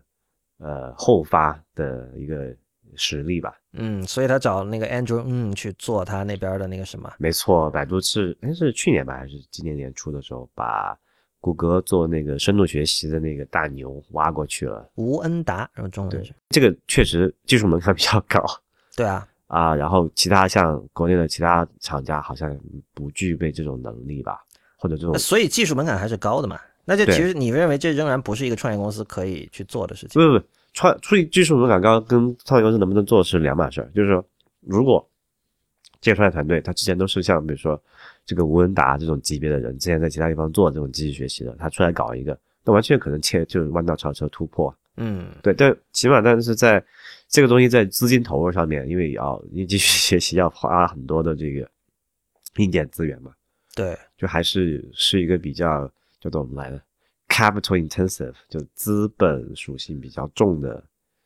一个一个领域吧，就不像对。但是中国现在并不缺 capital 嘛，所以其实这里的问题在于，我觉得这在于就是你有没有这样的胆识去做吧。啊，或者说你能不能找到有这个胆识投资人投你？呃，找能不能找到这样人啊？还有就是找到具有这种，就这肯定是就博士们。擅长的领域，对吧？没错，这些这些博士们，他愿不愿意放弃高薪厚职来跟你做一件有很大风险的事情？哎，对，没错，是这样，对吧？然后呃，说到这个发布会，就我们可能下周，因为下周的节目出现的时候，呃，然后还要再过两天，这个发布会才开，所以可能具体的我们的预测地 real 可能下期再预测了。呃，这这期我我想关心另外一件事情，就是我在上一期的这个会员通讯里有写到，就是。所有人现在用了这个新的 MacBook，都说那个渐层浅嘛？就是那款我给我老我老婆买那个呃十二寸的 Retina MacBook，对，就是很多人不习惯，包括像昨天我们聚会有一个朋友已经用了差不多半年了吧，就是他一出来他就定了，嗯哼，他现在仍然觉得不习惯。然后，但是现在因为那个上周我讲到就是关于 iPad 的这个事情，因为 iPad 就是销量在过去的半年呃一年两年一直就一直在下滑嘛，虽然现在还是。它的销量仍然是千万级的，这个就不是一个是一个不可小觑的销量。但是你如果看曲线的话，是属于在下滑，而且更关键的是，大部分人确实对 iPad 找不到一个非常合适的一个使用场景。这个这个话题我们在 IT 公论第一期就有在谈，就是 iPad 究竟能不能做生产力工具的这样的一个话题。对，那么但是呢，现在我们看到就是在今年的 WWDC iOS 九的时候。呃，它做了那个多任务的功能嘛，那么很显然，苹果是想对 iPad 进行一些改进，让它能够更加成为一个生产力工具的。呃，我自己 iOS 九的 beta 我用下来，我是觉得这个它那个多任务功能做得非常的好，就已经到达就是说，呃，因为目前只有苹果自己的 app 才能支持那个功能嘛，因为现在第三方开发者还没有能够开始往 App Store 里去投递呃支持了 iOS 九的特性的 app，所以呢。我现在就很不喜欢，在我在 iPad 上时候，我收到比如说 Telegram 的一条信息，因为 Telegram 暂时不支持这个，我还是得跳到那个 App 才能够回。但如果是比如说 iMessage，我可以从右侧很方便的，因为我大拇指已经在屏幕右侧了，在用 iPad 的时候就不会有一个那个场景切换的过程。对，没有，我直接把它拉进来，反应也挺快的，然后直接回了信，然后我继续可以比如说看我正在看那本书这样的。啊，呃，但是还有一点就是大家最近老在说 iPad Pro 嘛。那么 iPad Pro 根据留言是十二寸的，十二寸这个尺寸其实跟那个新的 MacBook 是一样的了。没错。那么第二点就是说，大家认为它会有，就这个小道消息也传了很久了，说下一代的 iPhone 和 iPad 会有 Force Touch 力反馈的屏幕。对。那么这就有可能带来一个结果，就是在十二寸的 iPad Pro 上可以打字了。而且你知道，在一块玻璃上打字，其实现在说并不是不行。但是第一就是说十寸的玻璃还是偏小，第二就是说十二寸的，第二就是说说你是没有那种触觉上的回馈的嘛。对，这跟你按键是一个最大的区别。但是如果有 Force Touch，加上它的屏幕尺寸达到了十二寸，我认为就是首先肯定会比现在的 iPad 这个打字的手感会好很多，这可以让它更加接近于一款。这个生产力工具，因为在我看来，其实它不能够成为生产力工具，很大一部分因素就是因为它打字太慢，而且还有最重要的一点，就是你在一个带有 Force Touch 的十二寸的 iPad 上打字，那种手感会不会很像现在的十二寸的 MacBook？这里有一个有一讲有几个问题啊，先说这个最简单的一个 Force Touch 跟力回馈没有关系。啊，对对对，搞错了，搞错了，对，不是，就那 Force Touch 是你可以往下再用多一点力去，对，就有两级的，不是两级，多级压感嘛，对，啊，多级压感，其实在我看来，可能跟那个触控笔，就你知道那个叫什么 Stylus，就是叫叫什么叫触控笔嘛，对，触控笔的一个在 iPad 上的触控笔是没有没有重没有什么没有深浅的，嗯，所以大家都是一个圆头的，就只有一个力度的嘛。啊，然后有些厂厂商通过一个笔上做一些压感探测，然后通过蓝牙传回软件，在模拟那个东西，对吧？对。有了 Force Touch，我不知道是不是可以在呃 Stylus，就是触控笔输入这块做的稍微简单一点。它可以做个无语言的笔，就是一个比如说金一个橡胶棒子，然后通过你在这个屏幕上书写的这个轻重程度来实现不同程度的线条。来解决之前我们所说的那个 记纸质笔记本和 w i s 的原因，就是因为不够 Hi HiFi 嘛。嗯，对，这是这是我想的一个点。然后，然后刚刚你提到另外一个点，就是说，呃，iPad 不能做生产力工具，是因为键盘不够好。对，这个我觉得其实很多时候已经是一个这么说吧。如果我们是不是太老了？我不觉得啊，我觉得我对我知道很多人可以在知乎上打两千字，在手机上打两千字的答案。对我当时就很惊讶，我看了这个答案，哇，写这么好，然后到了结尾说不好意思，爪机打字，我想，哇靠，太牛了。对，因为这两天我也就就在跟一些做这个产品的朋友聊天嘛，我也也想到过，就问到过这个问题。其实从数据上来看，很多人是在这个玻璃屏幕上打长文的，就对，就然后我们再回过头来想，早年那个。用那什么功能 feature phone 的时候，大家打短信不也在上面打的很溜吗？没有这个，但是是这样，这种长文呢是线性的。那比如说我要贴很多图片呢，那不是更是 iPad 的长项吗？不是啊，多图流啊，一个多图流的知乎答案，你可以在 iPad 上打吗？我觉得是可以的，呃，不，这有两个问题啊，就第一个是现有的软件可能做的还不够好，对，因为它还是毕竟是一个从传统的啊、以键盘、鼠标输入为主的这么一个交互方式过渡过来的。嗯，但你是你要看这件事情，你要得看那个 iOS 九里面那个 Notes 的那个应用，嗯对吧？嗯，我我你用过吧？所以你应该会我用过啊会有更好的这个体验。你觉得它在这点上有长足的进步吗？呃，我就是它作为一个软件本身，可能功能上肯定是比以前要 sophisticated 很多，我只能这么说，复杂很多，丰富很多，但是我还是找不到使用场景，就是说比如说刚才你说那种打那种多图长文的时候，嗯你在里面写不好吗？主要是因为你复杂一点的写作涉及很，你要查很多资料。那所以我会有那个 multitasking，让你侧边就一边写个 notes，然后再开一个那个浏览器窗口查资料嘛，对，我知道啊，但就是说，嗯，对吧？起码我们可以看到它从在架构上和这个意图上是在往那个方向去做了。是，然后至于说唯一那个输入方式键盘输入不够简洁的问题，其实你知道很多人在写作，我知道那个谁啊、呃 Jason Snell，他写作的时候在创作的阶段是用语音输入的，就是 Siri 那个 dictation 的，就是就完全回避了这个键盘输入不便的问题，他完全可以在啊、这个 iPad 或者是甚至 iPhone 上完成这个初稿，就所谓他念然后写，就是听写嘛，然后那个软件听写出来，然后他再回去读回他这个语音输入的这个初稿的时候，然后再手工把它在电脑上编辑一下，这其实已经解决很大一部分问题了。这个很有意思，因为这个会深入文本了，就是说，这涉及一个口语和书面语的区别的问题。对，这个我我之前我也想，我就看了他的那个说法之后，我也自己去试过这个过程嘛。嗯，其实我觉得不是每个人都，或者说起码我还没有习惯到啊、写一篇文章是把它读出来，边读边那个的这还有一个原因就是中文的问题。啊。对，这个当然我刚刚准就是准备也准备在讲这个一点，就是说，呃，我我不知道这个是不是一般认为是这样，但起码我现在有这个一个强烈的认识，就是说写得好的这个英文的散文哈，essay，它应该读起来是上口的。没错啊，这以前说过很多遍了，就是包括大家谈论说电影应该看配音版还是字幕版哈、我一直就有一个观点，就是说，因为在中国，我们就至少我们这一代人，包括现在的一代人，常年是看带字幕的电影的，然后他这样其实产生了一种是在我看来完全错误的一种期待，就他认为什么东西要看原版，但你知道吗？就是说，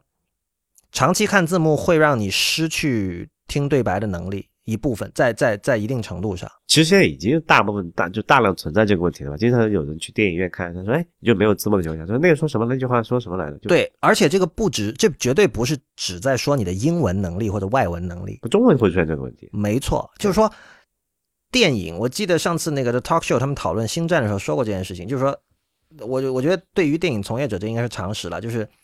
写对白的能力和写剧情的能力其实是两种不同的能力。这两种能力未必呃能够存在于同一个人身上，而对白写的好不好，它并不是说他写在纸上，然后你看上去好不好，而是说读出来好不好听啊，对，就是音韵，就有很多人他韵韵律感强不强？没错没错，就是有有的人的对白写出来，你看上去没什么问题，但你读出来就是很不像话，这是绝对是真实存在的。但是如果呃一个民族是长期的通过看字读字幕的方式。来看电影的话，他会忽视这点。那么相应的就是说中，我觉得中文现代中文在于、很多人并不是那么重视音韵的美感。当然这件事情其实十几年前的时候，王小波已经说过了。王小波在那篇很有名的叫《我的诗城》在那篇的文章里就提到了那个、呃、这个穆旦的翻译的诗歌啊，还有就举了一些例子，他就讲了，就是说其实音韵是很重要的。他说是黄钟大吕式的文字嘛，但在今天其实大家不是特别重视这一点。对。啊，这个扯远了哈，我们说回这个刚才那个 iPad 的问题。呃，我觉得并不是扯远哎，就是说，如果是比如说今后真的像你刚刚说 Jason Snell 那种写文章的方式，嗯，成为主流的话，嗯，这是会直接影响到这个文字本身的风格和气质。所以，所以其实你认为这个事情是好的，对吧？我我觉得这个很令人兴奋，我不知道是好还是不好，因为它会带来什么样的变化，现在不知道。但是我我很乐于看到这种让书写方式，就广义的书写哈，嗯，让书写方式产生一种很本质的变化的技术。就我我就觉得这件事情在就起码在英文世界里面，这个事情是可以尝试的，因为对呃，首先它是一个拼音文字嘛，还还好不算有太多同音，或者至少他们能够通过上下文或者是一个句子结构判断出大致的这个语输入的这个词汇。然后我上上次试了一下，这个准确度还是蛮高的，特别是用那个 Siri 装了，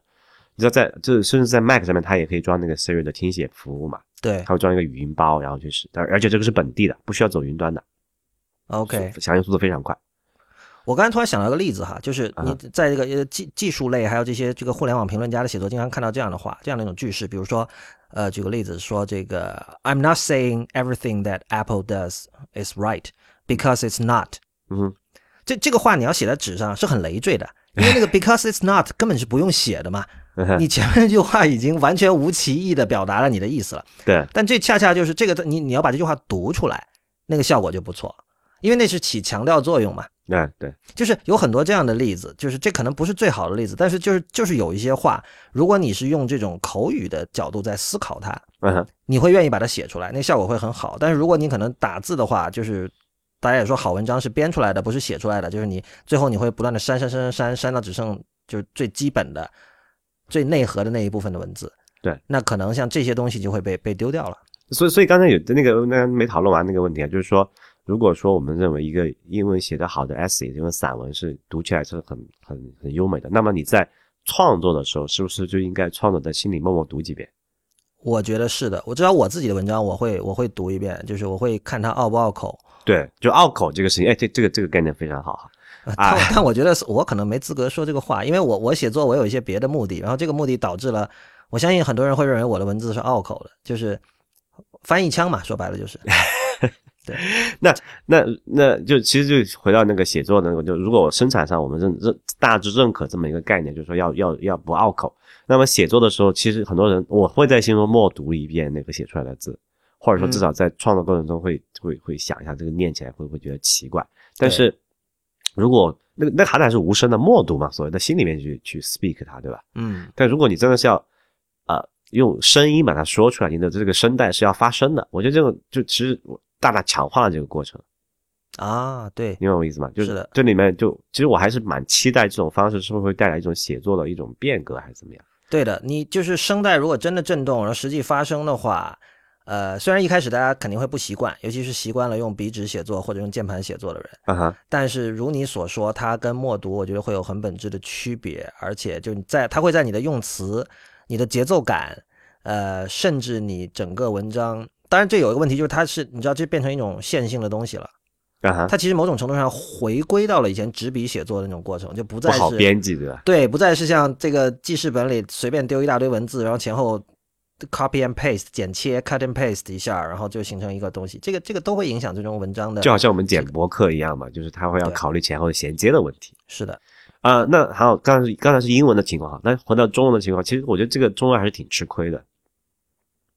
因为呃 你在那个输入的，因为中中文存在大量的这个同呃同音字的这么一个情况。对，那么你在输入的时候，如果没有一个非常好的上下文，或者说这个你写的是一个怪机的文章，没有办法去通过上下文去判断你说的那个字，或者你就写了一个写你就是要写个很冷僻的字，对吧？嗯，那我们一般基于这个呃，比如最简单词频分析，或者说这个去做这个概率上，就是概率统计上的方法去做判断选字的时候，你就会很吃亏啊，经常出现错误。我我就输中文的字的时候就遇到这么一个问题，哪怕嗯 Siri 你用这个听写，或者用 Siri 用中文给它发指令，就会经常出现这种他听不明白你到底那个字什么意思的，他会很模糊的一个概念。所以为什么也是我一直在那个用英文跟 Siri 讲的一个原因，就是比较准确度会高一些。OK。不过我倒觉得，如果用 Siri 输入中文，就省却了输呃这个打字输入时候选字这一块，倒是挺还挺省时间的。你要选它，因为它输入中文会会听错嘛，你得回回过头去改。对，但这个选就是云端服务器的帮我选了嘛。呃，也不是啦，你你你如果用 Siri 语音听写中文的话，大部分它听错，你还得手工会会用那个键盘回去改的。对，就听错了，那没办法。对啊，就就就因为听错就是概念，他给了一个你给了他一个声音，他听不出来这个同音字里面五个里面应该选哪一个。嗯，对吧这中文是在这点是比较吃亏的啊。那我们先假设这个事情能解决哈，说通过一定的这个统计的手法，那 iPad 还需要一个很好的键盘吗？我觉得需要啊，因为你不是有时候你身边有人，你不能对着他对着屏幕说话。对，这就是牵涉到另外一个场景了，就是说你还是要有一个方法去，比如说刚才说改字吧，你还是要用用用键盘输入。如果错的比较多，文章比较长的话，还是比较痛苦的嘛。对，所以我觉得绕不开这个问题，但是没有，我觉得可能可能你我都觉得这个键盘是一个非常重要的一个输入工具，对吧？但可能长远来看没有那么重要。我我我还是就是你觉得我刚才的那个预测是不是靠谱？就是说 iPad iPad Pro 的键盘的那个最终的感觉会跟现在新的 MacBook 比较接近？我觉得它不会有键盘上的改进。哦，就我我就记我刚才就绕了这么一圈，就想表达这个观点，就是说啊，你认为他们把宝是压在语语音上？对，因为也是那个 hint 的一个原因嘛，对吧？然后而且我我是我到现在都觉得我们这样的人，就我们两个这样的是一个。minority，而且我们代表的是一个 old paradigm，就是说还很期待传统的键盘被不断的这个改进的这样的人。其实是其实新时新时代的人已经不是这样子，九零后零零后他们已经，他们他们很多人都不会很高效的在键盘上输入字，好吧？嗯，就是打字的手法来看，就我们可能说说呃十个十个手指然后盲打完全没有问题，对吧？比如说新兴人类的盲打，盲打已经不是他们必备的技能了。什么是盲打？根本他们就是两个指头摁。对对啊，所以这张想想，就你如果是两个手指头摁实体键盘和两个手指头摁这个机械键那个按屏幕，可能其实差别没有那么大了。甚至说不说不定按两个手指头按那个屏幕还快一点，因为它不需要切换看屏幕看机那个键盘的按键那个之间那个距离那么远了嘛。哎，我们再想远一点，如果以后写作真的是主要以声带震动来进行，以就是以语音输入来进行哈，嗯哼，那会很累啊。就可能你人家大家不会有 carpal tunnel syndrome 了，但他会有就是喉炎。这个时候你就你这个时候你应该值得庆幸，你知道吗？为什么？我们正在 practice。好吧，我们我们先走了一步是吧？对啊，we are preparing for that。我是想起昨天因为聚会上说了好多话，到最后还真的挺累的，我就想。如果以后语音识别很发达了，那比如说我写一整本书，我我不仅在写初稿，然后我可能说哦停下来，上面那个句子删掉啊，把那个第四个字换成什么，就是得真的得说好多话。对啊，以后你就不会有那个刚才你说的那个那个什么脉啊腕管脉管综合症是吧？腕管综合症。啊，我又忘了是哪个。我又忘了，太医来了讲过这个问题，反正有一个是经常。插管综合症，然后。Carpal tunnel syndrome。对，然后以后就是呃 vocal cord syndrome 嘛。好吧，就声带综合症，就天天就是破了嗓子。呃，就说到这次发布会的一个重头戏，就是那个新的 Apple TV 了。嗯，呃，你你怎么想？就是根据现有的留留言来看，你有什么想法吗？因为我到现在都不算是 Apple TV 的什么正经的用户，呃，所以我是觉得，因为我在前两期的会员通讯里有写过关于电视的一些事情嘛。嗯，一个就是说，之前我们在节目里也提到过的，就是。互联网正在变得越来越电视化，电视化的意思是指它不再是一个这个观众或者是用户去随便选、自由的选择的一个东西，而是说有几个大的频道，它会根据他们的这种呃对于内容的规划，把他们这个做好内容推给你，然后可能百分之九十的人就只看那些内容。这个这最终就是他跟一个人坐在沙发上拿着一个电视遥控器跳台。这样的一种观看模式会变得越来越像，而另一方面是，就是虽然很多人都在说这个做内容的人这个没好日子过，但是其实做电视的人完全过得还很滋润，而且就是我们看到这两年有很多这种，呃，持有经典的电视剧版权的人都卖出了很高的价格，比如最经典、最典型的例子是 Hulu，前两个月买了那个整套的 Seinfeld 那个美剧的版权，这样的例子很多。就是，所以我会觉得说，那个如果 Apple TV 有一个未来，很可能这个未来会跟我们熟知的有线电视网络，或者是就传统这种电视业会更像，而不是一种特别 disruptive 的东西。这个事情其实，在某种程度上已经在音乐上看到了嘛。那个 Beats One，那个 Radio 不就这么一个做了一个事情，做了这么一件事儿嘛？嗯，可以算吧。对对，然后就说。那其实这次就是 Apple TV 上，就因为本来说是在应该年初的时候就发布这个新的 Apple TV 嘛，但是因为这个这个内容没有谈好，所以再拖到现在才就应该是就九月九号才发布嘛。嗯，那我我的看法是哈，可能还刚开始的时候还不会有那么好的那么内容源呈现在里面去，因为其实它毕竟还是就内容方是一个强势的一方嘛在谈判中，对，因为我是有排他性的这个版权协议的，我不想授权给你，就你就没办法在我这边看，特别是越明星的内容越是这样子。苹果它怎么去跟他们谈？我觉得它现在还没有什么特别好的筹码。那么现在去发布这个 Apple TV 的意义在哪里呢？就是说，那我像 iPhone 一样，对吧？那过去我苹果那个谈判能力很差，那不能去跟 Verizon 谈，谈不到一个好的 deal 嘛？因为 Verizon 是一个强势的那个网络，你是一个新的手机这个厂牌，对吧？他为什么要理你？嗯，那其实 Apple TV 在这件事情上其实有类似的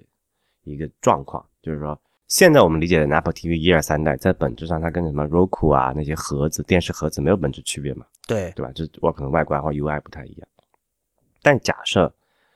它不只是这么简单一个电视盒子，它就是像 iPhone 一样，大家都觉得我宁可不看电视，也要用这个 Apple TV 这么一个情况的时候，那内容方就可能要捉急了。就那你都不看了，我有这么好的内容你都肯不看了，你这个东西到底有多大的魅力，对吧？那这次。他们留言说的要出的新 Apple TV 有些什么东西？就是说处理能力很好，说拥有 A 八的芯片，而且没有因为啊耗电的限制，所以可以开的比较高。嗯，然后是有这个说有一个新的遥控器，因为之前的遥控器不好使嘛，有时蓝呃红外的要要要直线才能看得到，嗯，也就只有那几个按键也不是特别好用，特别大家可能在第一次连输这个 WiFi 密码的时候已经体验过它的酸爽的感觉了。对，啊。像这次遥控器就说会有很多会有那个触摸的一个东西，就是会有一个类似于触摸板的那种功能在里面。然后还有一个所谓叫做我我昨天才知道这个学名叫什么叫空鼠，叫做 Air Mouse。哦，就它里面内置一个 gyro，呃，叫什么加速度传感器吧？嗯，还有那个陀螺仪，它可以判断你这个空间位置嘛？啊，会有这么一些东西在里面，就使得这个遥控器有点像某一种这个 trackpad。和这个 WeMote 这个很奇怪的混合体，OK，对，然后这种的话，它可以在交互上就可以大大超越过去的那种电视盒子的感觉了啊。然后很多人说这个有可能会成为一个，所以说就 Game Console 其实是一件相当过时的概念了，对吧？但是 Ben Thompson 一直很信这个，就他以前就讲说这个。苹果可以做一个，比如一百美元、两百美元的一个 Game Console，就把 Apple TV 改成这样的一个东西嘛？对啊，但其实你像，如果它有一个 A 八的处理器，再加上这么一个比较强势的、比较厉害的这么一个控制器的话，它完全可以做很多这种轻度游戏啊，或者我觉得完全可以。而且就是说，现在大家就会认为说，如果 Apple TV 发生本质性的变化，那是什么呢？就是有 App 嘛，就是有第三方 App 开发的生态嘛，就变得跟 iPad 和 iPhone 一样了。那你说，在客厅里的这么一个设备？那除了游戏还有什么？对啊，对啊，所以所以这次他们就说还有一个很重头，刚才我们讲的是硬件啊，一个是做把这个就呃，你可以在上面做什么是直接受制于硬件基础的嘛？那过去你就一个单核的 A 五处理器，肯定玩不了太多的花样，对吧？嗯，你玩就处理一个解码新呃视频就差不多了。但现在 A 八又没有这个供电限制的情况下，那性能是你这你还记得 A 八它发布的时候他说的一个一个词汇吗？不记得。Desktop class performance 哦，对吧？什么意思？就其实它已经不比呃早年，比如比如说 PS 三吧差了。所以就是说，以后玩什么 Destiny 啊，什么 Last of Us 啊，包括各就各种，就有可能可以在 Apple TV 上玩了。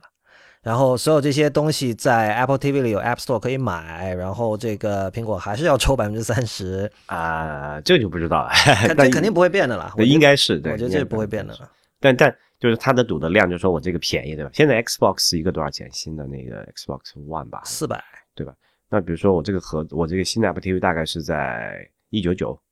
对，是不是会会比比较有竞争力的一个价格？但这里有一个矛盾，就是说，因为苹果一向是靠卖硬件赚钱嘛，但是游戏主机都不是靠那个主机本身赚钱嘛。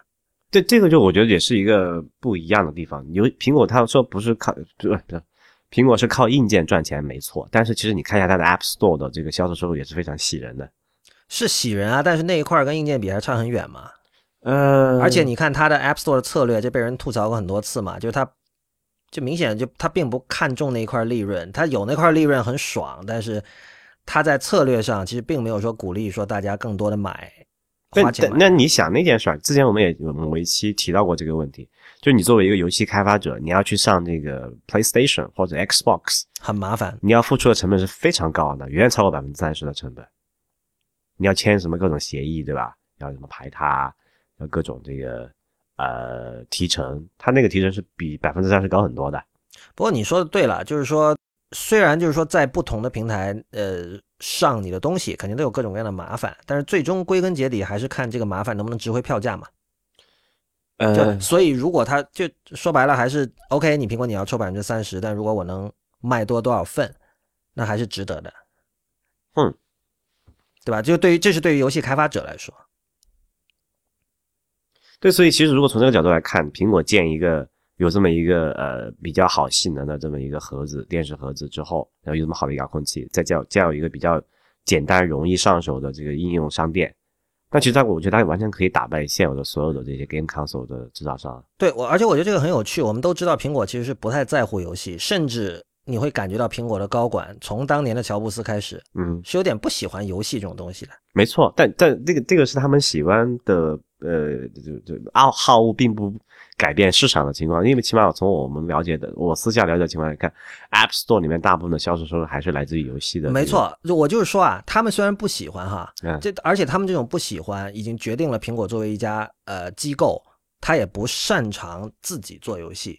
呃，但是另一方面呢，就是因为用它的硬件的人越来越多嘛，然后很多比如用 Mac 的人以前就很老抱怨很多游戏 Mac 上玩不到，包括现在也是。但是这个现象毫无疑问是在改变的。就如果你经常注意看 Mac App Store 的话，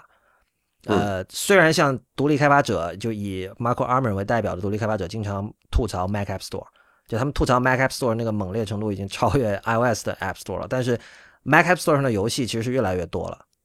对，而且有越来越多的游就人其实可能是在 Mac App Store 而不是 Steam 上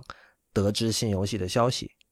对我自己都在，你想我这基本上不怎么买玩游戏、买游戏的人，嗯，我在 Mac App Store 上只买过好像三四款游戏了吧？对，所以我的意思就是说，虽然苹果自己嗯不喜欢做游戏，也不擅长做游戏，但是如你刚才所说，市场的那个市场是明摆着的。那么事实上就是说，如果说在它的整个生态圈，包括 Mac、iOS，就是 iOS 已经实现了嘛？iOS 如你所说，刚才就绝大多数的收入是来自游戏。对，那么 Mac。上面的游戏也越来越多，然后如果 Apple TV 能够占领主机这个市场的话，那其实最终的结果是，呃，苹果生态圈的用户没什么游戏可玩的这个历史会正式的过去。这个时这个时候是不是应该唱衰索尼和微软的那个 Xbox 业务了？嗯，这是好问题啊，因为至少那个呃那什么呢，他呀，Sandela。Sat Satya Nadella 反，那时候搞反了。啊，对，那个那个就是微软现在 CEO，他在应该是今年早期还是去年的时候，给全体员工的一封公告信里面，已经暗示到这个 Xbox 已经不再作为一个所谓的这个核心支柱的一个业务了嘛啊，真的吗？有有这么一个说法就是，Xbox 怎么看都是就是苹果呃不微软的面对消费者的产品里做的最好的吧？对，但是他也看到这个大势，就说这肯定是要过去的了。OK，对吧？你你你你换换换换回去来想嘛，就是说现在那些主机玩家占人口中的比例是多少？你要面临的是一个多大的一个市场？就潜在的市场都在那个就 Apple TV 哈，那完全不是一个量级的事情。嗯，对吧？所以我不知道，我还对这个事情挺期待的。呃，OK，那今天这期节目到这里也差不多可以收尾了啊！谢谢大家的收听，也谢谢昨天来参加 IT 公论会员聚会的朋友们。呃，那么也欢迎大家在我们的社交网络关注 IT 公论，在新浪微博是 IT 公论的公，IT 公论的论。在 Twitter 和 Instagram 都是 IT 公论的全拼。另外，如果您喜欢 IT 公论呢，也欢迎您成为我们的会员，支持我们继续把这个节目做得更好。如果您对会员计划感兴趣，请访问 IT 公论点 com 斜杠 member，IT 公论点 com 斜杠 m e m b e r。也欢迎您通过小费的方式给予我们支持。我们在支付宝和 PayPal 都是 hi at IT 公论点 com，h i at IT 公论点 c o m。同时，也欢迎您收听 IPM 博客网络旗下的其他精彩节目，包括《博物志》《太医来了》《选美》《流行通信》《未知道》《硬影像》《内核恐慌》以及《无次元》。我们下期再见。